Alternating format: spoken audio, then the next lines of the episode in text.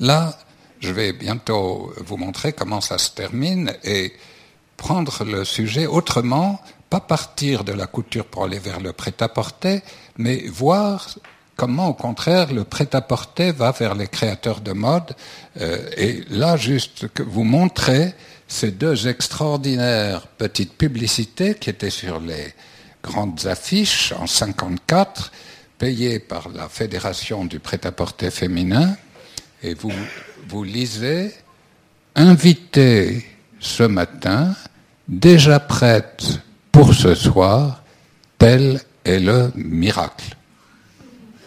Et là, vous lisez, vous regardez, vous choisissez, vous essayez, vous emportez. Incroyable. Incroyable. Le même 54. Alors, alors bon, déjà pour vous mettre dans l'ambiance, on est en 54. Quand les Américains, dans le cadre du plan Marshall, euh, invitaient aux États-Unis des, délégations de journalistes, euh, elle, Marie-Claire, plus des industriels, plus. Euh, des gens comme l'empereur, qui était président du prêt-à-porter, n'avaient même jamais imaginé que leurs griffes pouvaient se vendre. À l'époque, les confectionneurs avaient des représentants et on griffait avec la griffe de la boutique. Mais on griffait pas l'empereur ou veille, on griffait euh, euh, Madame Courtois à Montpellier, etc. Euh, et là, ils ont vu qu'ils pouvaient faire de la publicité, qu'ils pouvaient fonder une marque. Et quand Monsieur l'empereur est revenu de New York, il est allé voir Monsieur Blestin Blanchet chez Publicis et il lui a dit, euh, Monsieur Blestin, j'aimerais que vous m'aidiez. Est-ce que vous pensez que ma marque euh, pourrait être euh, euh l'aiglon? Et Monsieur Blestin Blanchet lui dit, comment vous appelez-vous, Monsieur? Alors, il dit l'empereur. Et, l'autre lui répond, vous savez, monsieur l'empereur, si je portais votre nom, ma marque ne s'appellerait pas Publicis. Alors, c'est dire que euh, euh, c'était une révélation. Et une autre révélation, pas banale, mais là c'était pour les présidents, les présidents des galeries Lafayette, puisque comme vous le savez, les galeries Lafayette toujours font héritage par les gendres. Là, il y en avait deux, et ils ont voyagé, ils ont, ils ont visité Bloomingdale, et dans la Green Room, dirigée par une femme qui s'appelait Madge Carroll, ils ont vu des femmes élégantes. Au Galeries Lafayette, ça non, c'était pas possible. On vendait des issues et des patrons, mais le prêt-à-porter, euh, c'était pas de niveau, c'était moche. Quoi. Alors, ils sont revenus et ils ont passé une publicité pour chercher ce qu'aux États-Unis on appelait stylist, qui pourrait euh, conseiller les acheteurs et faire en sorte qu'on habille une clientèle plus raffinée. Et euh, ils ont donc cherché une femme qui même n'ait jamais travaillé, c'était pas la question, mais on voulait qu'elle connaisse la mode. Et la femme qui a accepté le job est la princesse de Polignac, Guylaine de Polignac, qui donc historiquement est la première styliste française. C'est elle. Là, là, voilà. Et euh, Madame de... Alors là, je l'ai interviewée, elle vit toujours, c'est incroyable. Avec un accent parigot, elle est parfaite. Et euh, elle a eu beaucoup de mal. Elle trouvait que tout était trop lourd, trop chargé. Il y en avait trop. Euh, évidemment, elle disait que rien n'était mieux qu'un fourreau de jersey noir. Pour ses diamants, faut dire, c'était préférable. Il la croyait folle.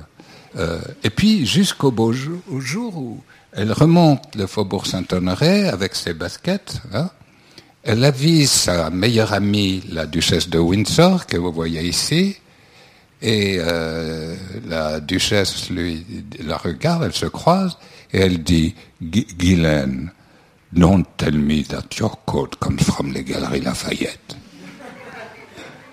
Et l'autre lui dit, but of course, your highness. Alors, la, la princesse de Galles dit, écoutez, vous m'en commandez deux, un bleu et un rose, taille 38. Le lendemain, les journaux en étaient pleins. La duchesse de Windsor s'habillait en confection. Au Galerie Lafayette. Alors ça, ça avait été tout à fait, tout, tout à fait exceptionnel. Et cette histoire de styliste s'est donc euh, développée et on est revenu, on est venu sur des stylistes alors qui ne travaillaient plus pour les magasins comme les Galeries Lafayette, mais pour des marques. Euh, et alors là, euh, Emmanuel Kahn, découverte par Claude Brouet au premier rang, n'est-ce pas? Oui. Euh, Christiane Bailly, tu as eu aussi, chez Hermès aussi, Michel Rosier, ça, ça c'était des femmes. Alors là, il faut comprendre, elles ne griffaient pas. Elles étaient stylistes. Elles n'osaient pas griffer. Emmanuel et Christiane, ces deux-là, qui avaient été mannequins chez Balenciaga, elles avaient du talent, mais il y avait un tel respect pour la couture que l'idée de griffer ne leur venait pas. Christiane était superbe, très très talentueuse. La voilà là aussi en face de Maïmer Ardodin. Et euh, euh, elle, euh, elle, allait acheter des tissus chez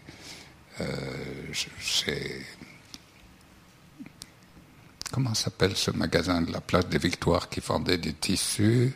Le père et Lalonde. Bravo, merci. Donc euh, Lalonde, qui était le père du ministre, euh, aimait beaucoup les jolies femmes et il connaissait bien la mode. Et euh, il, il, lui a dit qu'il adorait ses croquis et qu'il était prêt à la financer. Alors elle était un peu inquiète et elle n'a pas osé en dehors du fait. Bon. Puis Emmanuel a la couverture de elle avec un petit chemisier en crépon pour Cacharel. Et euh, du coup, Christiane la voit et lui dit, écoute, Lalonde voudrait euh, financer ma collection, tu voudrais pas qu'on y aille ensemble? Bon, alors ça, on est en 62, et elle présente, ça marche, en effet, il finance, et elle griffe Emma Christie c'était une révolution déjà. La moitié d'un nom, c'est mieux que rien du tout. Et c'est seulement, c'est des années plus tard qu'elles ont signé. Mais pendant toute cette période où Jacques Delahaye, etc., on, il ne griffait pas. Et vous voyez à quel point le succès de Jacques Delahaye, euh, à l'époque, euh, qui était un grand bonhomme, etc., elle, en 66, euh, met en couverture un manteau de Jacques Delahaye, qui s'était jamais vu. Et euh, vraiment, c'est le prêt-à-porter à la suite de la couture. C'est-à-dire que le, le, le euh, on a eu une période où tout d'un coup, les, les, stylistes qui n'étaient connus que du public, qui n'étaient connus que des professionnels, euh, ont, sont devenus progressivement célèbres. Et vous allez, vous voyez ici à gauche que euh, le Women's Wear Daily présente les créateurs qui considèrent être importants. Vous remarquerez qu'ils sont en groupe, en grappe, comme ça arrive toujours. Et vous avez déjà là Carla Gerfeld, vous avez Emmanuel Kahn, Jacques Delahaye dont je parlais, Michel Rosier, Christiane Bailly.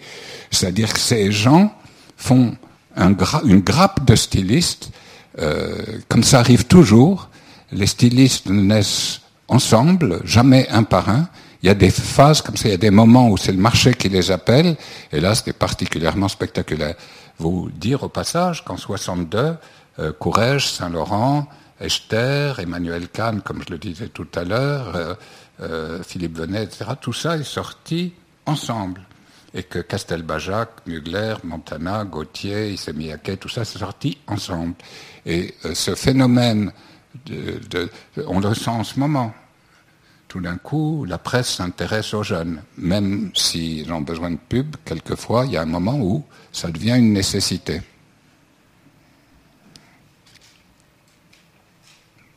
Alors, arrive là quelque chose qui s'est appelé créateur et industriel, que j'ai fondé alors en filiale de Mendes en 71. Euh, là, j'avais invité Issey Miyake en 73, mais on l'avait représenté à New York en 72. Alors c'est intéressant là parce que c'est le début de l'internationalisation. Issey Miyake était spécial. Il avait été l'assistant de Givenchy. Il avait fait l'école de la chambre syndicale, comme d'ailleurs Valentino. Euh, il était dans notre euh, mouvance quelque part, même si, comme vous voyez, sa mode, euh, bien définie ici, était tout à fait particulière et ne pouvait être qu'asiatique. Mais Castelbajac, euh, Miyake, tout ce groupe est arrivé en grappe euh, et euh, c'est une aventure qui a duré cinq ans. vous voyez l'ouverture d'un magasin, le premier concept store que j'avais choisi 45 rue de Rennes. Euh, c'est la petite gare, la petite gare routière de la SNCF. Moi, je suis là, là, voilà. Puis je suis là, Pierre Berger, comme vous voyez, venez voir les collections, en curieux. C'était pas ça. Et c'était, euh, ça ne vendait pas sans de la mode. Vous aviez aussi du mobilier, de design. La directrice artistique était André Putman, en plein boom. C'est-à-dire que pour aller chercher une collection de montres anciennes, faire une vente de poneys aux enchères, euh, organiser, euh, organiser des, euh, un événement jardinage en associant les plantes vertes avec les bancs de jardin et les robes de jardin de Christiane Bay. Enfin bon, ça a été la joie, quoi. On se permettait tout.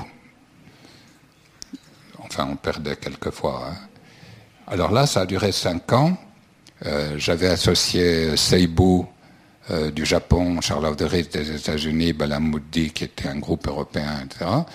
Euh, ça a duré cinq ans et il y a eu, au bout de cinq ans, chaque marque étant indépendante, l'immeuble a été vendu, il n'y a pas eu d'impayé, mais ça a coûté des sous. Mais enfin, pas bon. Ça a valu la peine parce que la suite est était intéressante, c'était une phase où alors les stylistes ont griffé. Parce que, voilà, il faut pas oublier ça. Euh, Kenzo signait Jungle Jap, euh, Jacqueline Jacobson, Dorothée Bis, euh, Chantal Thomas, Térébenthine, Thierry Mugler, Café de Paris. Voyez que créateur, c'est-à-dire créateur industriel, le premier contrat qui était Emmanuel Kahn, elle a fait sa griffe avec les lunettes. Euh, c'est à ce moment-là que ça a commencé. Donc c'est une aventure qui a été, qui a, duré cinq ans. Hein, c'est mieux que les, mais euh, qui, qui, a eu des répercussions après, puisque les marques comme Montana et Mugler qui en faisaient partie, et Issey et Gauthier, il y a eu un rassemblement de marques là qui sont développées chacune pour elles-mêmes, ce qui est nécessaire. Hein. Là, c'est amusant parce que vous voyez l'ouverture du l'ouverture du magasin. Et vous avez, ben moi je suis là-haut, mais Madame Putman est à droite ici. Vous avez Loulou de la Falaise et Yves Saint-Laurent. Moi je suis un petit peu là. Il y a Pierre Berger, il y a Karl Lagerfeld, Jacques de Bacher, Jean-Louis Scherer, Yves Saint-Laurent ici avec sa mère. Bon, vous voyez Paloma Picasso, Olivier mais vous voyez à la fois ici euh, euh, Kenzo, euh, Paco Rabanne, euh, Clara Saint, Paloma, enfin bon, euh, Jacques Lénore-Lassen, etc. Bon, après, je ne vais pas trop vous... Mais créateur et industriel, il y a eu, pendant deux ans, il s'est passé quelque chose que Claude Brouet nous raconterait mieux que moi, mais qui était pas mal. Enfin, on s'est amusé.